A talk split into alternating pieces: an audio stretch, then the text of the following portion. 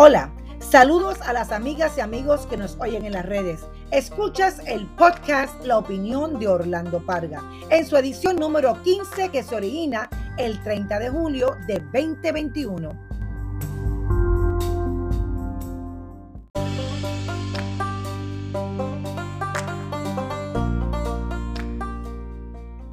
Qué bueno, como decía mi padre en su programa de radio, y yo hoy repito la frase, ya que son 15 las ediciones de este podcast que hemos eh, producido a la fecha de hoy. Así que gracias a todos por escucharme, eh, por los comentarios que han estado eh, escribiéndonos.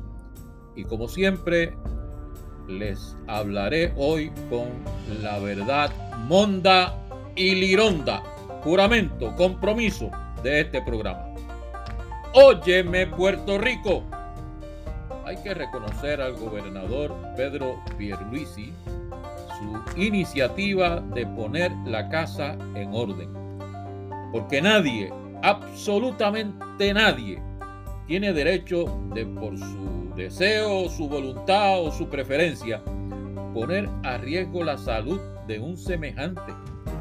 Ningún empleado público puede presentarse a trabajar, digamos, con catarro para exponer a sus compañeros a que sean contaminados con la dichosa monga. Y, y que usted, por su voluntad, no se vacune y entonces se presente a trabajar sin saber que está contaminado y ponga a riesgo la vida de todos sus compañeros de trabajo por su negligencia, por su irresponsabilidad. Así que recuerda que tu derecho termina donde empieza el mío y el mío donde comienza el tuyo. La orden ejecutiva del gobernador lo que dicta es que el empleado público que no quiera o no pueda vacunarse por la razón, el motivo que sea, pues tiene toda la semana, antes de comenzar sus labores, presentar un certificado de salud en el que esté consignado que está libre del maldito virus. Tan simple y sencillo como eso. Sin vacuna, certificado. Con vacuna puedes entrar libremente a tu empleo. Yo en verdad te digo, el que no quiera vacunarse, pues allá él con su cuerpo y su conciencia. Ahí andan muchos cuentos de horror de jóvenes que se fueron a Chinchorreal, por allá por la ruta del Chinchorreo, en Naranjito, Barranquita, esos pueblos, y, a quien no le gusta eso. Pero entonces regresaron a sus hogares ah, y después fueron a visitar a los abuelitos y fueron a darle un beso a la abuelita. La tragedia vino después. ¿Y cuántas historias hay por ahí como eso que acabo yo de decirte? La cosa es que respaldo total y absoluto para el gobernador Pierluisi y que no le tiemble el pulso si hay que ponerse todavía más fuerte. Vámonos ahora con el ELA. Esta semana los líderes populares estuvieron celebrándolo allá en Aguadilla, su aniversario, el pasado domingo, 25 de julio. Pero de allá, pues, regresaron peleados. Porque ahora resulta que Tatito no le habla a José Luis. Porque el presidente popular dijo en su discurso allá en Aguadilla que no había espacio para el protagonismo. Y de seguido, pues, Tatito se puso la pajita al hombro para que se la tumbaran. Y se la tumbaron. Pero eso, eso es lío allá entre ellos. Vamos a lo importante. Ese mismo domingo 25 de julio, aniversario del Estado Libre Asociado de Puerto Rico, mientras el Partido Popular festejaba la colonia en Aguadilla, la Junta de Control Fiscal Federal se almorzó lo que aún quedaba del ELA. Óigame, Poncio Pilato se lavó las manos pero este, este señor Antonio Medina las metió hasta el centro del plato, cuando a nombre y en representación de la Junta le dictó al gobierno de Puerto Rico cómo interpretar y aplicar sus leyes y reglamentos, cómo delimitar su política pública y cómo establecer normas para la utilización de sus recursos presupuestarios. De Poncio Pilato no tengo que hablarte mucho porque de seguro que sabes que ese fue el procónsul romano que permitió que crucificaran a Jesucristo. Pero de este Antonio Medina tengo que explicarte que es el único boricua miembro de la Junta. No hay peor cuña que la del propio palo. ¿ah? Los procónsules romanos fueron los administradores que el imperio envió a las provincias que había conquistado por las armas. Pero en aquella época tan inclemente, aquellos procónsules romanos eh, eran más diplomáticos que estos iluminados que ahora nos proveyó el Congreso para supuestamente que sacarnos de la quiebra. Estos de ahora ya ni siquiera se cuidan de mirar por dónde caminan. El mismo día, el día del aniversario del ELA, a la Junta y a este señor Medina, se les ocurrió decir al gobierno electo por el pueblo de Puerto Rico que el acuerdo al que había llegado para solucionar la huelga de los camioneros era uno inválido, que el nuevo reglamento tarifario era ilegal y para rubricarlo dijeron que el gobierno falló dejando de utilizar sus recursos de seguridad pública, entiéndase la policía y la Guardia Nacional, para proteger la economía durante esos dos días de huelga. O sea, que según la Junta, la huelga había que acabarla a macanazo y a culatazo. La ley promesa, la ley promesa ya suspendió la constitución del ELA.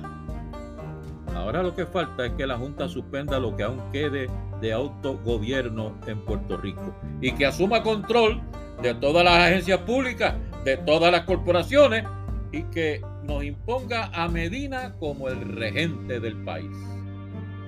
En medio de este aguacero de adversidad constitucional, el Partido Popular, convocado a Aguadilla el pasado domingo para hacer este responso al ELA, sugiere volver a aquella época de 1966 cuando el United States Puerto Rico Commission on the Status of Puerto Rico había aquella comisión que, envió el Congreso que definió las fórmulas de estadidad, independencia y Estado libre asociado y después de mucho trajín concluyó que las tres eran de igual dignidad. Algo que la historia subsiguiente y los actos del propio Congreso pues archivaron en la gaveta de los inventos fracasados de la historia. El caso es que a sus 69 años, el ELA que festejaron los líderes populares en Aguadilla resulta ser la ilusión rota de aquella nueva modalidad política que soñó Muñoz Marín el siglo pasado. La más antigua y poblada colonia que nos queda en este planeta y una verruga que deshonra la democracia de los Estados Unidos de América.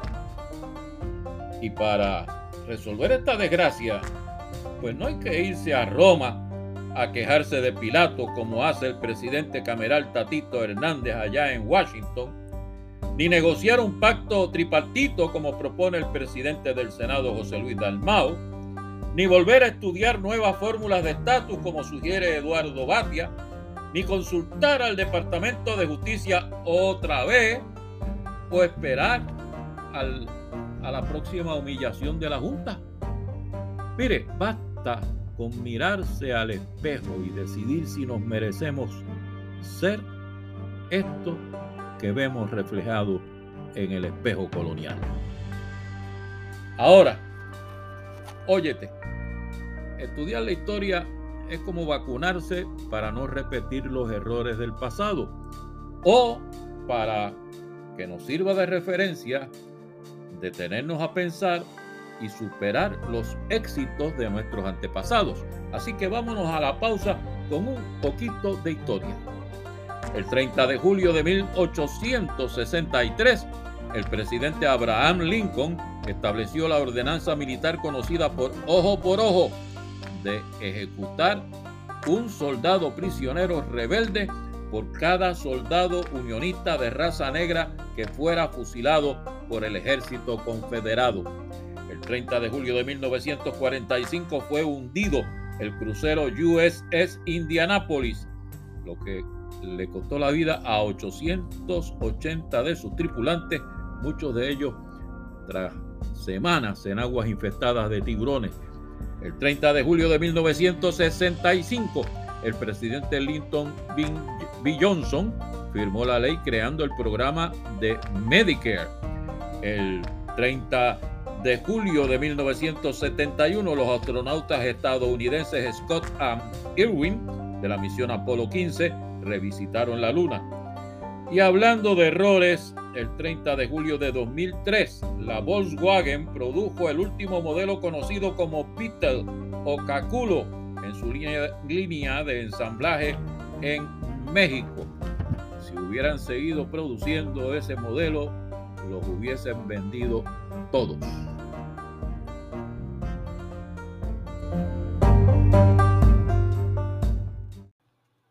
Estás escuchando el podcast La opinión de Orlando Parga en su edición número 15, originada el 30 de julio de 2021. La opinión de Orlando Parga puede oírse en las redes sociales a través de las plataformas de Anchor, Breakercast, Google Podcast, Pocket Cast, Radio Public, Spotify, Facebook y Twitter. Y te invitamos a escribirnos tus comentarios por el correo electrónico orlandoparga.yahoo.com.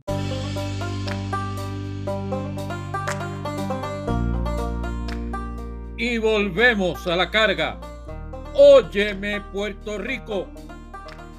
Particularmente aquellos amigos que nos oyen, que adoptan posturas de extrema derecha, conservadores, muchos de ustedes estadistas como yo, y como que a veces mezclan una cosa con la otra.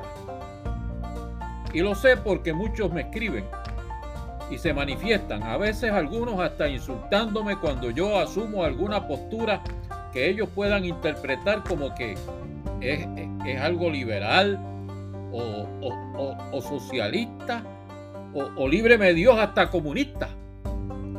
Vamos a ver. Estamos los estadistas en contra de proteger nuestras costas, nuestras playas, la belleza de la naturaleza con la que Dios hizo nuestra isla un paraíso en el Caribe. Por supuesto que no no es que únicamente se trate de proteger nuestro legado patrimonial, el que recibimos de nuestros antepasados y el que dejaremos a nuestros descendientes, que ya de por sí es una misión, una responsabilidad enorme, es que nuestros recursos naturales son uno de los activos más preciados para que Washington el poder metropolitano allá en Washington nos valúe como un nuevo Estado de la Unión o lo que finalmente se resuelva con el estatus político de Puerto Rico. Vamos a ver. ¿Estamos los estadistas a favor de proteger las especies marinas en peligro de extinción, como son los manatíes y las tortugas? Por supuesto que sí, si es que forman parte de nuestro entorno natural, lo que nos da valor, nos hace únicos en el mundo, en el hemisferio, en la zona del Caribe. Y de nuevo, viéndolo, políticamente hablando, lo que le dice a Washington que podemos aportar con nuestro ingreso a la Unión. Y veámoslo otra vez. ¿Queremos los estadistas que nuestro desarrollo económico en la industria de la construcción de viviendas acoja proyectos inseguros, riesgosos, levantados en la costa, a la orilla de la playa, allí donde rompe la ola, expuestos a que ocurra, se repita la tragedia recientemente vivida con el condominio colapsado en la ciudad de Miami. Por supuesto que no. Entonces, te pregunto, te pregunto particularmente a ti, creyente en la estadidad que me estás oyendo y que a veces algunos de ustedes me escriben para decirme cuatro cosas porque no les agrada lo que estoy diciendo y lo que estoy haciendo. Pregunto, ¿por qué dejar el espacio libre a los manifestantes frente al condominio Marisol de Rincón? Que sea el extremista independentista el único que saque cara a protestar, a defender esos activos naturales tan valiosos y necesarios para que Puerto Rico sea reconocido y respetado. Pues no, señor. Yo uno mi voz y defiendo lo que nos pertenece, porque los estadistas, seamos conservadores o liberales, sabemos que Puerto Rico nos pertenece a todos y corresponde a todos protegerlo, cuidarlo y conservarlo.